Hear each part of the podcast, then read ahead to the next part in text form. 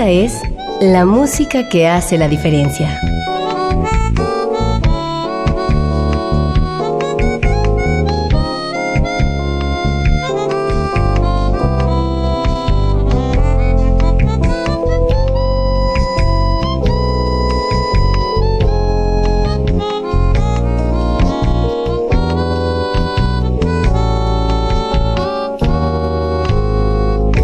Las estrellas del pop y de la música brasileña. Sonidos originales del cine y del teatro. Jazz, New Age y otros géneros.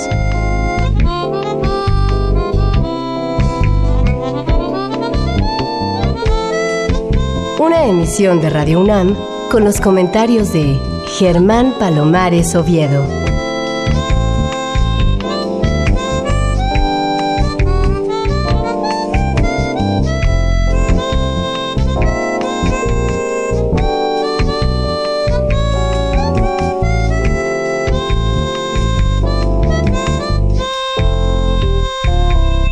Muy buenas, soy Germán Palomares Oviedo en una nueva emisión con la música que hace la diferencia.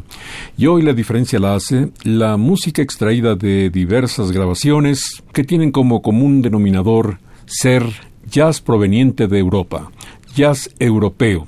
Uno de los más grandes fanáticos de este tipo de música es mi querido amigo Félix Franken, que es instrumentista, piloto aviador, chef, en fin, hace de todo este muchacho llamado Félix Franken. ¿Cómo te va, Félix? Muy bien, Germán. Qué gusto de estar aquí contigo. Es un placer porque contigo se disfruta la música de una forma muy diferente a, otros amigos que tengo. Pues muchas gracias. Félix, ¿cómo llegaste al mundo de la música? ¿Tenías antecedentes o cómo te nació esta inquietud? No, yo llegué a esto por cosa del destino, por amigos, vecinos yo no tenía contacto con la música, en mi familia pues menos. Y cuando tengo unos vecinos que toda la familia se dedicaban a la música, pues vi, me despertó ese gusanito por lo maravillosa que es la música. Entré y obviamente en mi casa, como en todos los casos, pues siempre hay el impedir que uno sea músico, ¿no? ¿Y cómo superaste ese impedimento?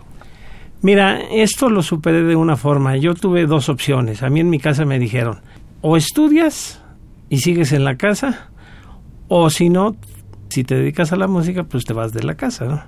Entonces, pues opté por irme de la casa. Qué barbaridad, qué radical. Pero espero que no hayas tenido exactamente el mismo tipo de contratiempos cuando decidiste ser chef o cuando decidiste ser piloto aviador. No, el caso que me pasó es que yo tuve la gran suerte de conocer en esos años a un grupo musical que era Pepe González y ellos tenían unas filiales que eran los Cardenales, los Internacionales, una serie de grupos y tuve la suerte de poder entrar a trabajar con uno de ellos, lo cual me dio la oportunidad de poderme dedicar a esto de lleno, aunque me hubieran corrido, ¿no? Ya no necesitaba, pero afortunadamente todo se corrigió y pues ya seguimos junto a la familia.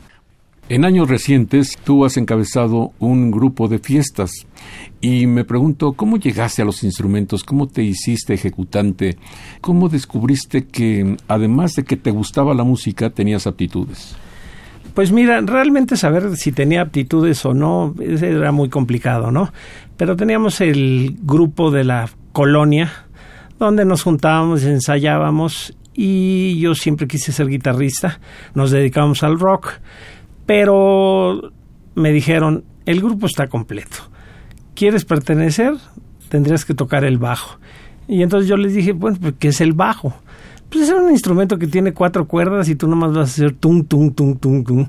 Bueno, pues si me dicen cómo, a eso me dedicaré y así fue como entré al bajo, después ya entré a la guitarra con otros grupos y todo eso y ya después del rock y eh, de meterme a las fiestas, me acuerdo que en los años setentas yo tenía un amigo, iba yo todas las mañanas a su casa, que aunque él estuviera dormido, él tenía una guitarra y entonces yo entraba a su casa seis, seis y media de la mañana y me ponía a tocar la guitarra y me ponía a escuchar canciones. Pero un día me topé en su consola, ¿te acuerdas las consolas de discos que había antes? Una estación que después pasó a ser Jazz FM Pero en ese entonces, cuando salió al aire, era una estación que tocaba jazz, sin anuncios, sin locutores, no había nada más que jazz. Y empecé a escucharlo y dije, esto es maravilloso, esto no puede ser posible, ¿no? Que se usaba mucho escuchar ahí en esa estación el bebop y todos esos ritmos extremadamente rápidos que uno de chico pues se le hacen unos sensacionales y maravillosos y así fue como entré a esto. Bueno, ya sabemos cómo llegaste al mundo de la música, pero no hemos sabido todavía cómo llegaste al jazz europeo. Mira, para empezar, yo soy holandés mi papá es holandés, eh, nosotros vivimos en Holanda, y después ya estuvimos aquí en México. Y obviamente, pues mis raíces me jalaban a escuchar cosas de mi país, ¿no? Obviamente cuando entré, lo primero que escuché fue rock, con un grupo que se llama Focus. Focus que tenía Thijs van Leer y Jan Ackerman, que es una maravilla en ese entonces, con un número que usaban ellos que era Silvia y entonces me enamoré de esa música porque el, tanto el rock como el jazz europeo son muy parecidos porque tienden a la música clásica. Entonces era escuchar algo soberbio fuera del rock tradicional comercial que se escuchaba aquí en México sobre todo, ¿no? Entonces ya estando muy metido en la música de ellos, pues me encontré con los primeros jazzistas europeos, ¿no? bueno, tiene Posma, Renier Bass y una serie de, artistas europeos que a mí lo que me gusta de ellos es que no es una presunción de ejecución, sino ellos buscan una transmisión de sentimientos directos al espíritu, ¿no? Entonces hace una gran diferencia entre escuchar jazz norteamericano o jazz europeo. Claro, decir europeo es muy genérico, ¿no? Porque cada país tiene tal vez una tendencia, pero en realidad cada uno tiene el sello de su país, ¿no? Como dentro de un ratito estaremos escuchando como alguien suizo o francés pueden sonar de una forma, como un español tal vez pueda sonar, aunque sea con una tendencia europea, pero todos tienen su sello de, su música, como pasa aquí en México, ¿no? Aquí en México tenemos nuestro jazz, porque el, jazz ya es internacional, ya no es de los Estados Unidos nada más. Aquí podemos oír jazz del grupo de la Cuarta Aumentada, de Salvador Merchán, y tantos más que podemos escuchar que realmente suena a México, ¿no? Entonces, cada país le imprime su sello y su sabor. Pero a mí en Europa, como tiende mucho a la música clásica, es lo que me motivó a estarlo escuchando. Pues muy bien, vamos a seguir conversando con mi amigo Félix Franken, pero vamos ya a la música y mm, tú me corregirás si mi pronunciación no es adecuada, Félix, pero vamos a iniciar con Johan Dillemans, su trío y una composición de Woods, Campbell y Connolly que se llama Try a Little Tenderness, que conocí en la versión de Aretha Franklin intenta un poco de ternura. El trío de Johan Dillemans.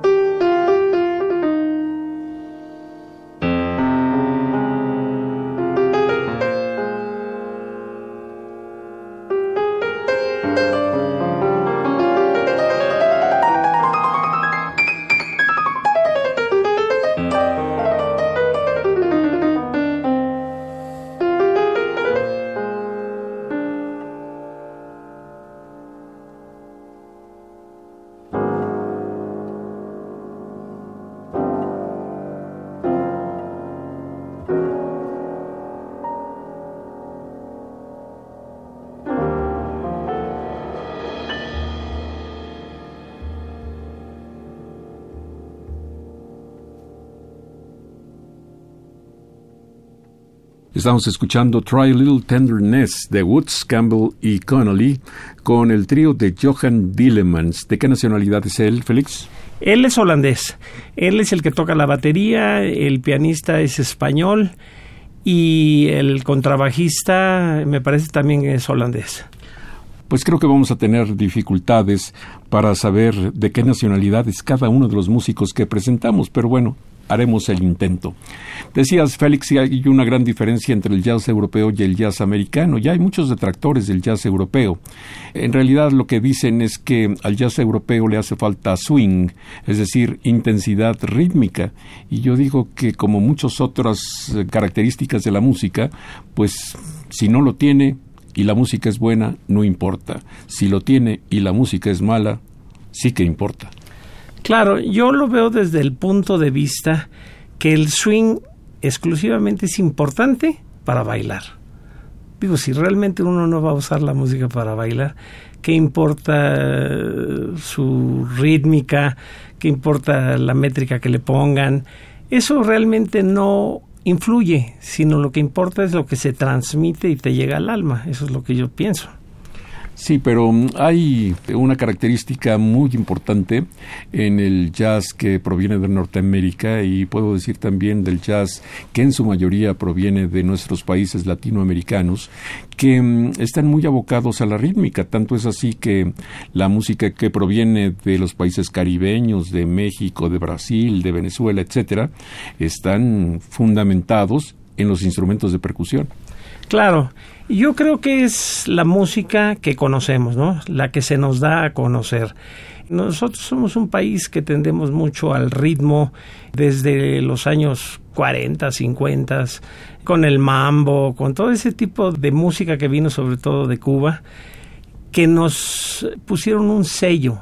Y para nosotros es muy importante toda la sección de percusiones como ha dado un giro muy grande la música, tanto que se creó el Latin Jazz, que es exactamente percusiones con jazz, ¿no?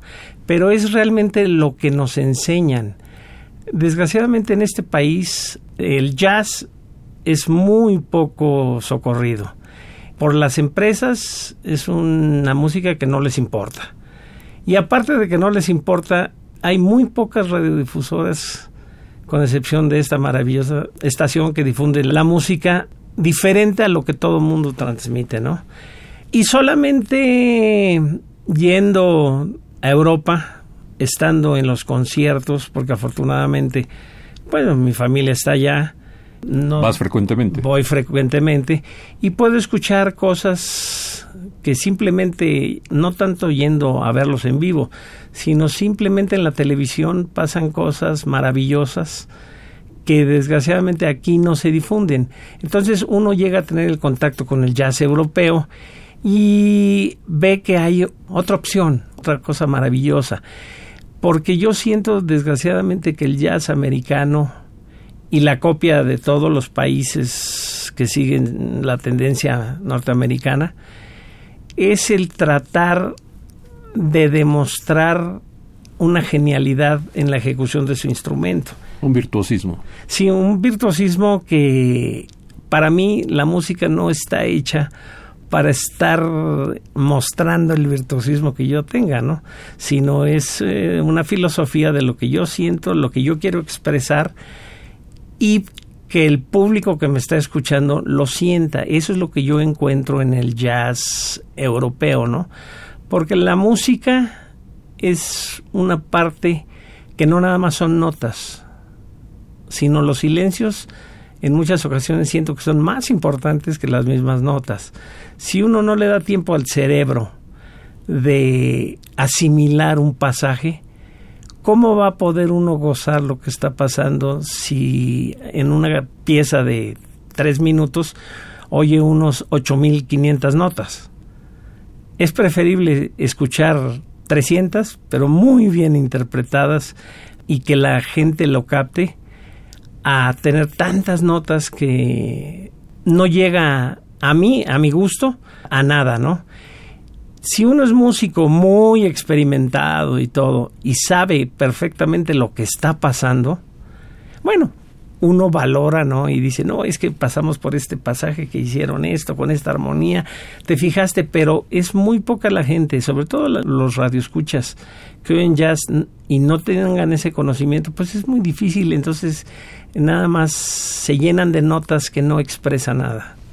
Bueno, yo suscribo tus afirmaciones. Efectivamente, la música está hecha para propósitos más nobles que el simplemente demostrar el virtuosismo de los ejecutantes.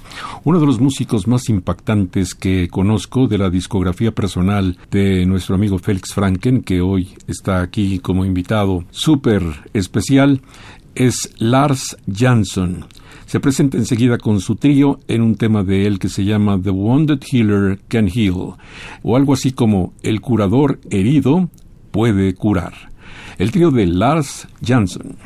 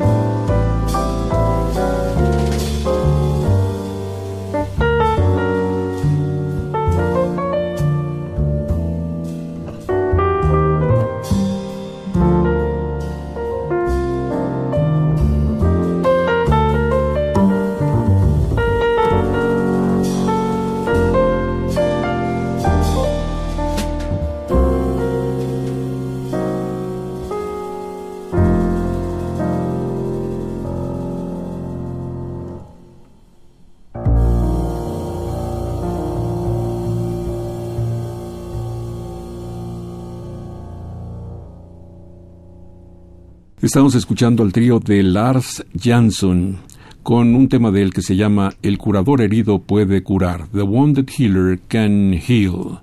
Háblanos de Lars Jansson, Félix Franken, por favor.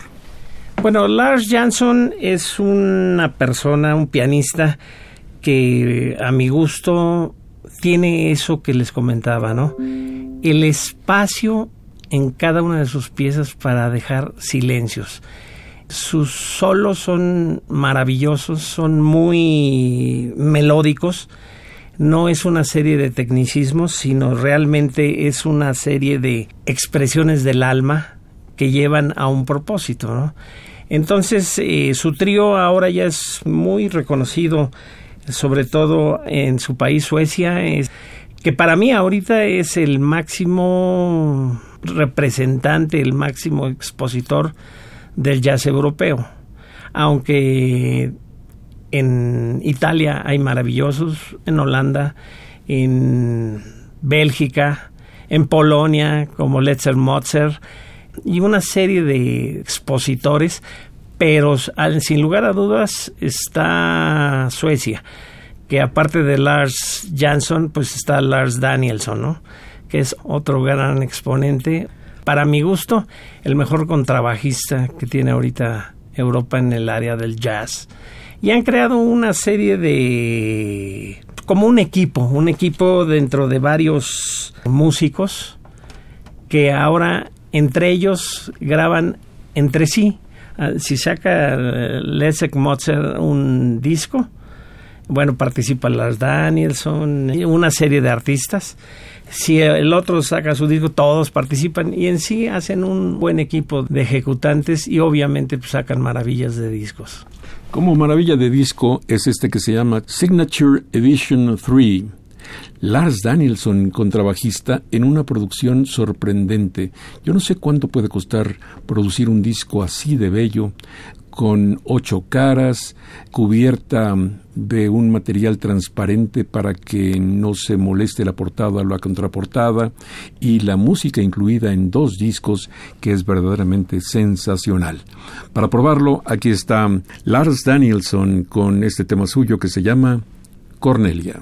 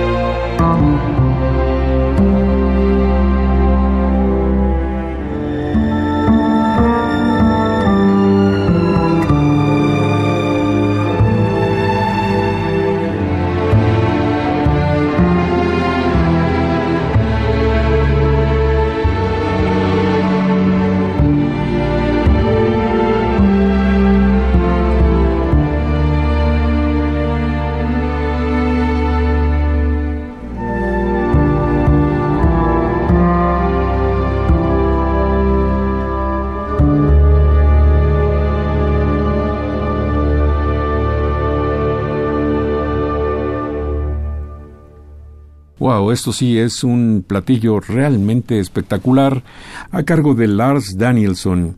El tema se llamaba Cornelia. Acabo de usar un término gastronómico, Félix Franken, y mm, siempre queremos encontrar relaciones entre las diversas actividades humanas. ¿Hay alguna relación entre la cocina, entre la capacidad para diseñar y construir y degustar platillos espectaculares con la música? Claro, tiene que ver mucho. Aunque dicen que la cocina no es un arte, yo difiero mucho de eso. Porque cuando uno pone sus sentimientos para hacer un platillo, eso se expresa y la gente lo siente, la gente lo prueba y la gente le fascina, ¿no? Cuando uno lo hace mecánicamente, no va a haber nunca el sello, no es lo mismo poner una serie de ingredientes y revolverlos a paso por paso, ir probando cómo va quedando para que al final esa serie de pasos llegan a una culminación de hacer un excelente platillo. Por eso digo yo, la música y la gastronomía son artes, aunque mucha gente no lo quiera reconocer, es un verdadero arte. Pues sí, sí que la música es un arte y por lo menos desde mi perspectiva también la cocina es un verdadero arte. Bueno, y si ya llegamos a la conclusión de que entre la cocina y la música hay una similitud, ¿Hay alguna similitud también entre tu otro trabajo, ser piloto aviador, y mm, la música, tu gusto musical? Mira, no creo que haya mucha similitud, ¿no? Porque la aviación pues realmente es, es un campo técnico, ¿no? Lo que pasa es que yo desde niño, desde que tengo uso de razón, siempre quise ser piloto, ¿no? Bueno, tal vez podría decir que sí tiene que ver algo con el arte, ¿no? Es el sentimiento, el volar un avión, el estar arriba. Yo me acuerdo cuando hice mi examen profesional, donde tuve que hacer una ruta, donde volé México, Querétaro, León, Guanajuato, Guadalajara y regresé. Cuando iba cayendo la tarde, es maravilloso voltear al avión y que no haya nadie, está uno arriba, ¿no? y realmente ve uno la grandiosidad del mundo y es donde realmente los sentimientos, la espiritualidad nos lleva a pensar lo grandioso que es Dios, ¿no? Dios, el Dios que sea, no importa. Y eso es lo que yo siento que pasa cuando tú estás tocando.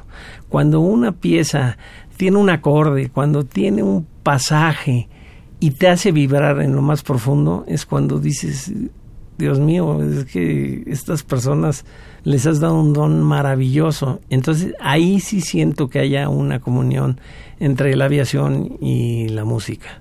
He visto que cuando a la gente le gusta muchísimo lo que está escuchando, me refiero a la música, tiene dos tipos de reacción. Una es cerrar los ojos, la otra es mirar al cielo. O sea que sí, de alguna manera hay una relación entre disfrutar la música, yo supongo también entre ejecutar la música y volar, porque finalmente uno siempre anhela estar lo más cerca del cielo, ¿no? Sí, entonces ese tipo de experiencias que yo viví me alimentaron el alma y pues voy entendiendo más la transmisión de lo que los artistas quieren decir con su obra, ¿no? Obviamente sabemos que la música es el medio más fácil de transmisión, porque la pintura pues realmente sí hay que tener un conocimiento muy grande de cómo aplicaron las técnicas, eh, porque luego uno ve un cuadro y dice, es que es maravilloso, dicen, bueno, si yo lo veo la realidad, pero uno no sabe que tal vez lo importante es que es un cuadro al óleo y tal pasaje del cuadro está hecho con acrílico. Pero eso el público no lo sabe y quien lo sabe dice, no, esto es genial y le llega esa emoción. En la literatura pues es lo mismo, en la danza, todas esas es mucho más complicado que la música. ¿Qué sería de una película sin música? Yo siempre me he puesto a pensar, un atardecer en la playa, cuando tiene uno los máximos sentimientos ¿Por qué? Porque la música que le pusieron es lo que quieren llegarle al alma de quien está viendo la película. Yo me pongo en esa misma playa a ver bajar el sol, sin música, y es un pasaje tan normal como estar en cualquier parte del mundo. No me lleva a nada. Sí, efectivamente. Creo que incluso se sueña con música. No hay actividad humana en la que la música no sea necesaria y yo diría hasta imprescindible. Voy a pasar un examen de idiomas, ni siquiera sé qué idioma es este, pero mm, este músico se llama Leszek Mötzer. A ver, tú que sabes tantas cosas en la vida, Félix Franken, ¿cómo se pronuncia este nombre? A mi entender es Leszek Mötzer y es un pianista polaco. Pues él, independientemente de su origen, ataca este tema de Lars Danielson que se llama África. Disfruten esta música. Como había dicho Félix Franken en alguna intervención anterior, hay una gran relación entre el jazz europeo y la música clásica. A quienes nos gusta la música clásica, pues a veces tenemos por lo menos la nostalgia de que la música se produzca con rigor, que la música se produzca lo más cercana a la perfección posible. Este es el caso de África con Letzek Mozart. Aquí está.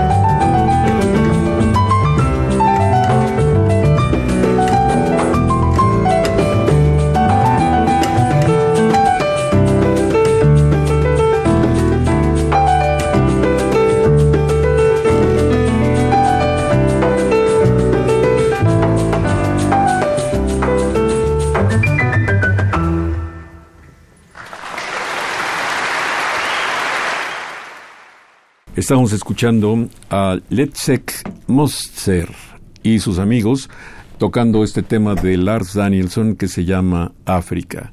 Seis minutos un poco más súper bien aprovechados. ¿Cómo haces para nutrirte de todas estas grabaciones, Félix Franken? ¿Cómo llegan estos discos a tus manos? Mira, afortunadamente ya se abrió el comercio y ya por internet uno puede pedir los discos que a uno le llegan al alma, ¿no? Y afortunadamente existen ciertas compañías que acercan la música a uno y entonces gracias a eso uno va enriqueciéndose, ¿no? Claro, uno se debe tomar el tiempo pues de estar escuchando, eh, estar estudiando a los músicos, sus piezas, porque sí es un trabajo muy grande, ¿no? Yo tengo ahorita pues un acervo de por lo menos unos 130 artistas, donde cada quien tiene mínimo de 8 a 10 discos, entonces es una cantidad de música que me he tomado el tiempo de estarla escuchando, ¿no? ¿Y de dónde encuentras la información? Es decir, ¿cómo sabes que un artista que tú no has conocido ha lanzado un disco que te interesa? Mira, eh, son muchas las formas, ¿no? Haz de cuenta, ahorita el artista que vamos a escuchar a continuación, pues un amigo me envió la pieza por una de las redes y entonces al escucharlo dije, esto no es posible, es algo maravilloso, ¿no? Entonces, pues existen programas que le dicen a uno quién es y entonces pues ya uno se va a otro medio a buscar la discografía de estas personas y afortunadamente gracias a esos medios digitales ya uno puede escuchar la música, porque el problema de antes, uno puede abrir mil discos y pueden decir mil piezas, pero si no sabemos a qué suena, a qué suena pues entonces es como dar palos de ciego, ¿no?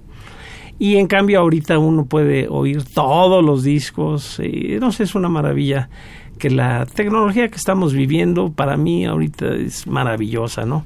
Tendrá muchas cosas en contra, pero tiene unas cosas maravillosas. Antes se decía que en función de la distancia los precios se incrementaban, pero mm, ahora con la tecnología justamente pues no hay distancia suficientemente larga hay distancias que nos permiten mayor o menor cercanía a través del Internet, pero finalmente cercanía. Claro, sí, sobre todo muchos discos.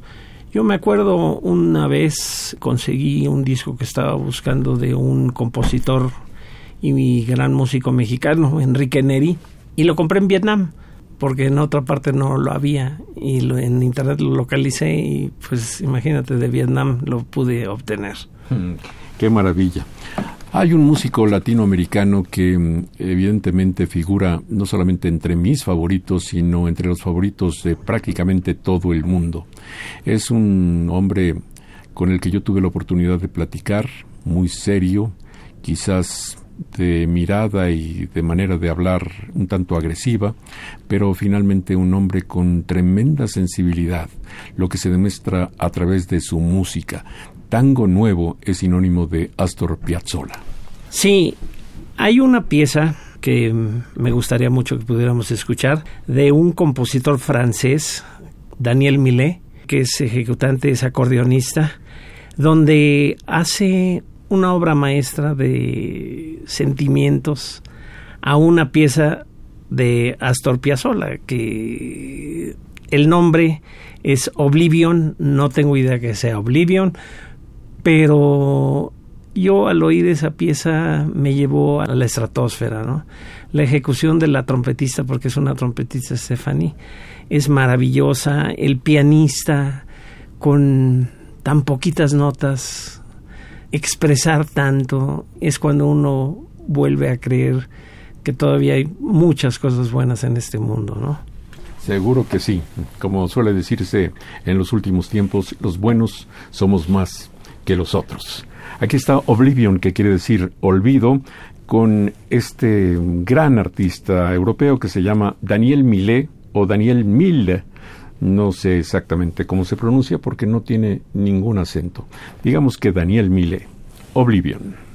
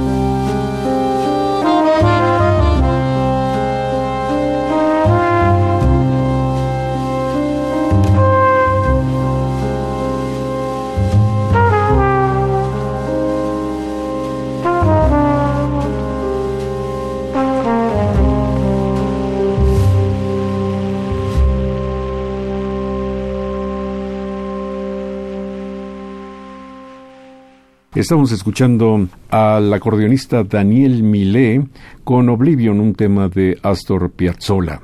Qué clase de música, qué clase de interpretación, qué maravilla esta sensibilidad diferente para atacar el jazz. Sí, hay improvisación, sí hay todos los elementos que definen al jazz, pero hay otro tipo de sabor, otro tipo de atmósfera, otro tipo de resultado musical finalmente caray, como desearía yo que el dinero y las habitaciones y todo eso alcanzaran para tener toda la colección de los grandes músicos del mundo, ¿no? Eso sería realmente formidable. Aunque la tecnología ya nos permite tener una discografía impensada en lo largo y en lo interesante a través de tantas plataformas que han aparecido. La música al instante sin necesidad de tener disco alguno. Bueno, yo veo que mm, tú viajas, yo veo que tú eres un hombre muy inquieto y me gustaría que me dijeras, que nos dijeras al Radio Escucha y a mí, Félix Franken, ¿cómo has hecho para mm, tener tiempo para todas tus actividades? Porque evidentemente eres un fan de la música, no solamente eres un hombre que le gusta estar frente a tu reproductor escuchando discos, sino produces la música, además de tus otras actividades que ya hemos destacado en alguna otra parte del programa. ¿Cómo haces para repartir tu tiempo entre tantos intereses que tienes? Mira, yo creo que la vida es muy corta. Hay que dedicarnos lo más que podamos a desarrollar las cosas que nos interesa. Yo me acuerdo hubo una época donde mi vida se dividía en trabajar en el sindicato de músicos, en hacer los banquetes del sindicato de músicos, el trabajar con el secretario general, pero a la vez trabajaba yo porque el secretario general era diputado y era el secretario de la Comisión de Cultura. Entonces, estar en la Cámara de Diputados con él como su asistente, pues eso me llevó a otros campos muy grandes de la cultura, ¿no?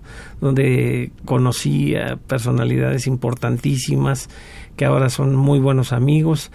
Aparte de eso, de estar en la Cámara de Diputados, en el sindicato, bueno, mi grupo musical, manejar banquetes, porque sirvo banquetes también de bodas y todo eso. Y aparte soy vicepresidente de una asociación civil que se llama Consejo de la Música en México, donde hicimos proyectos muy importantes como las Noches Blancas de Perm, que tal vez no digan nada, pero fue un festival donde se llevaron 350 artistas mexicanos a la provincia de Perm en Rusia. Suena fácil, pero es muy complicado llevar músicos, llevar muestras gastronómicas, llevar cine, llevar sinfónicas. Un proyecto muy ambicioso, ¿no? Otros grandes proyectos que hicimos fue llevar la cultura de Oaxaca por todo Brasil, empezando desde Natal hasta Curitiba, recorriendo todas las ciudades también otro de los proyectos muy importantes que hicimos, que yo creo que es el más importante, es en Brasil llevamos el mariachi. Cuando empezamos a ver la posibilidad de realizar este proyecto, quisimos saber qué sabían en Brasil de México. Y Brasil realmente no sabe mucho de México. Lo único que supimos es que para ellos lo más importante que existe es el Chavo del Ocho. Es lo más conocido en Brasil. se puede decir que es un ídolo, porque representa a un niño que encaja mucho con las favelas brasileñas. Entonces no es un simple personaje de televisión, sino realmente es un icono a la forma de vivir de las personas en las favelas. Entonces dijimos, bueno, entonces el mariachi no lo conocen, ¿qué hacemos? Vamos a llevarlo pero llevar mariachi a que toque a cualquier parte del mundo no se gana nada. Porque es algo que tal vez les pueda gustar. Llegan, lo escuchan, aplauden, qué bonito. Y a la vuelta de un mes ya no saben nuevamente lo que es el mariachi. Entonces se planeó con las escuelas de música, los conservatorios y las universidades de música, llevar a grandes maestros del mariachi mexicano a que dieran cursos, dieran diplomados de música, donde se les llevó instrumentos, donde se les enseñó a usar los instrumentos, a darle el sabor al mariachi y todo. Eso se realizó tres veces. Después de eso, se pudo fundar por primera vez un mariachi brasileño, ¿no? Bueno, tengo que decir que mientras narrabas esto del mariachi en Brasil, recordé una antigua consigna familiar. No hagas nada bueno que parezca malo, o no hagas nada malo que parezca bueno. Ahí están las entrelíneas. Vamos a escuchar ahora una gran organización musical. Se llama Tolban Big Band, dirigida por un saxofonista, saxofonista alto, compositor, director artístico que se llama Helge Albin. Bueno, él es sueco y nos ofrece su propia composición titulada Carmín, la Tolban Big Band.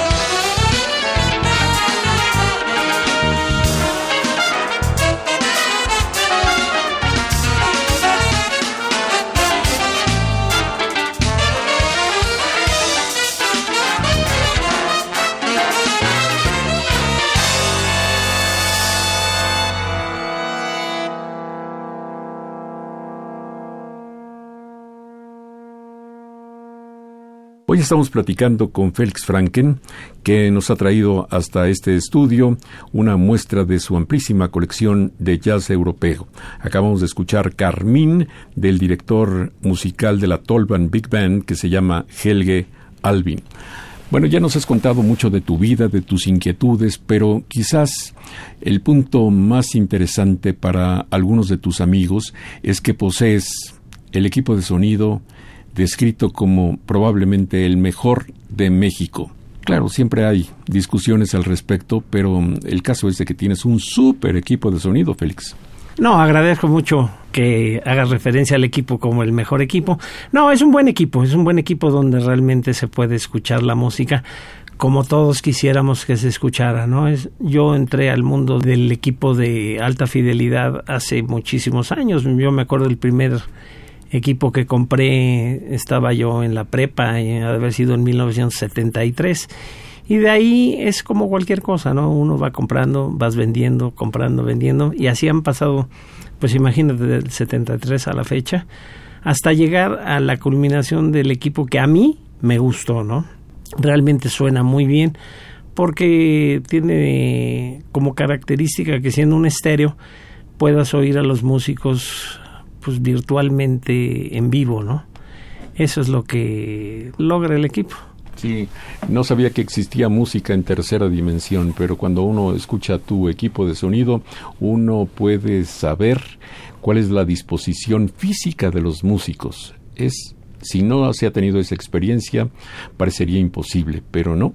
Efectivamente es posible saber cómo se grabó porque la sensación audible le dice al cerebro la posición exacta de los músicos participantes. Eso es realmente increíble.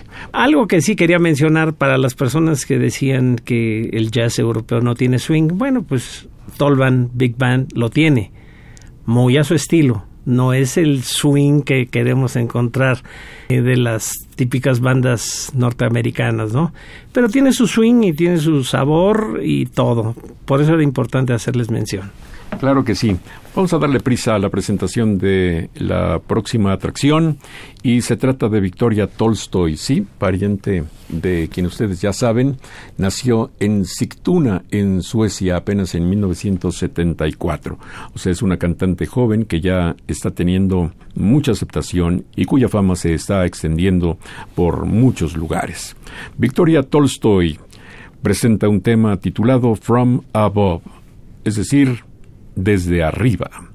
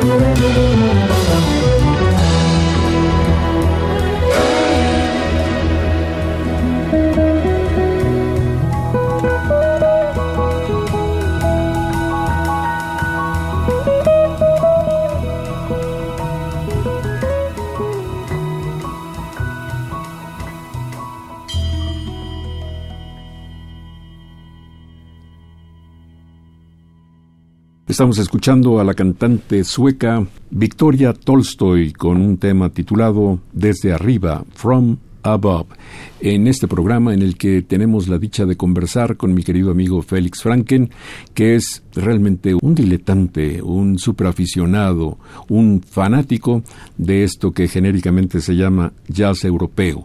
Y claro, como todos los géneros, pues tiene cosas buenas, tiene cosas no tan buenas, tiene cosas mejores, pero mm, Félix tiene un buen gusto que lo hace seleccionar la música que más vale la pena, sin duda alguna. Bueno, pues después de escuchar a Victoria Tolstoy, vamos hacia la última música de este programa y me gustaría que le contaras al auditorio sobre esta producción que viene en una cajita de aluminio. Es tremenda producción, qué bárbaros. No solamente están interesados en grabar lo mejor posible, sino los europeos están interesados en presentar la música de una manera diferente, súper atractiva. Sí, este pianista, guitarrista holandés se llama Reinier Bass. Es una persona que está haciendo algo diferente. En el número que les vamos a poner van a ver cómo es algo que suena fresco, es algo diferente, algo raro a lo que estamos acostumbrados a oír. Sus producciones, sus discos, los presenta de una forma muy diferente a como se presentan normalmente los discos. Son discos que realmente se ve que él puso todo su amor para que saliera una producción al gusto de todos sus escuchas, ¿no? Aficionados, sí. Sus aficionados. Y esta pieza es parte de una comedia musical que usa este tema como la obertura y siento que van a ver algo diferente, van a encontrar algo nuevo que espero les guste a todos ustedes.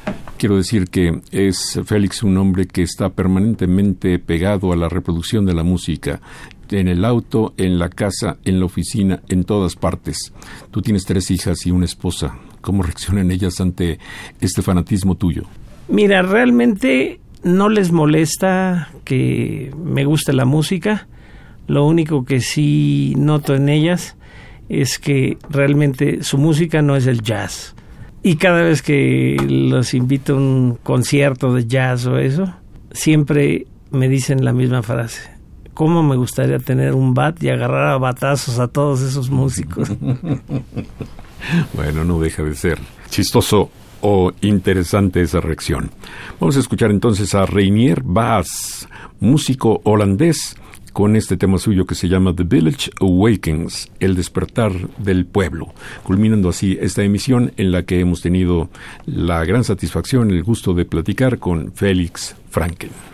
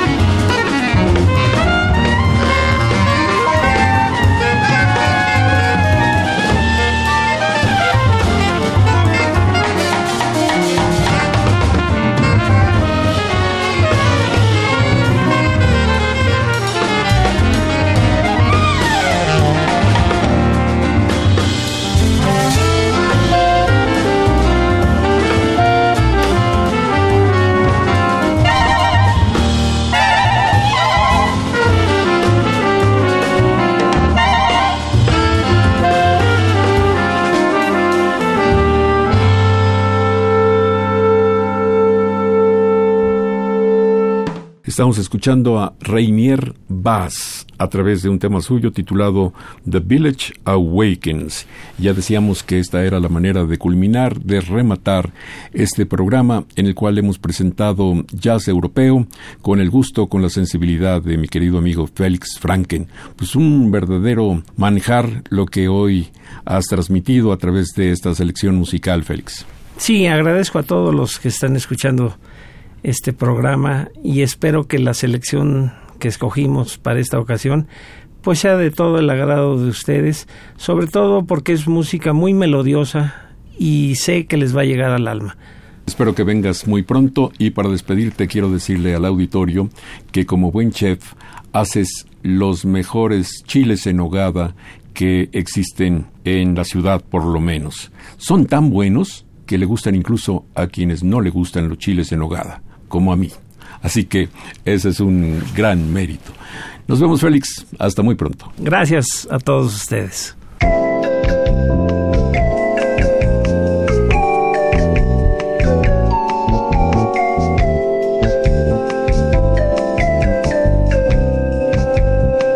Las estrellas del pop y de la música brasileña.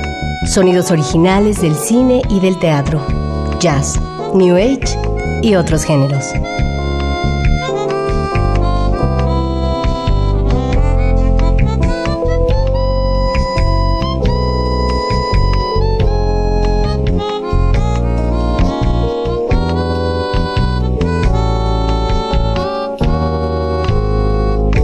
La música que hace la diferencia.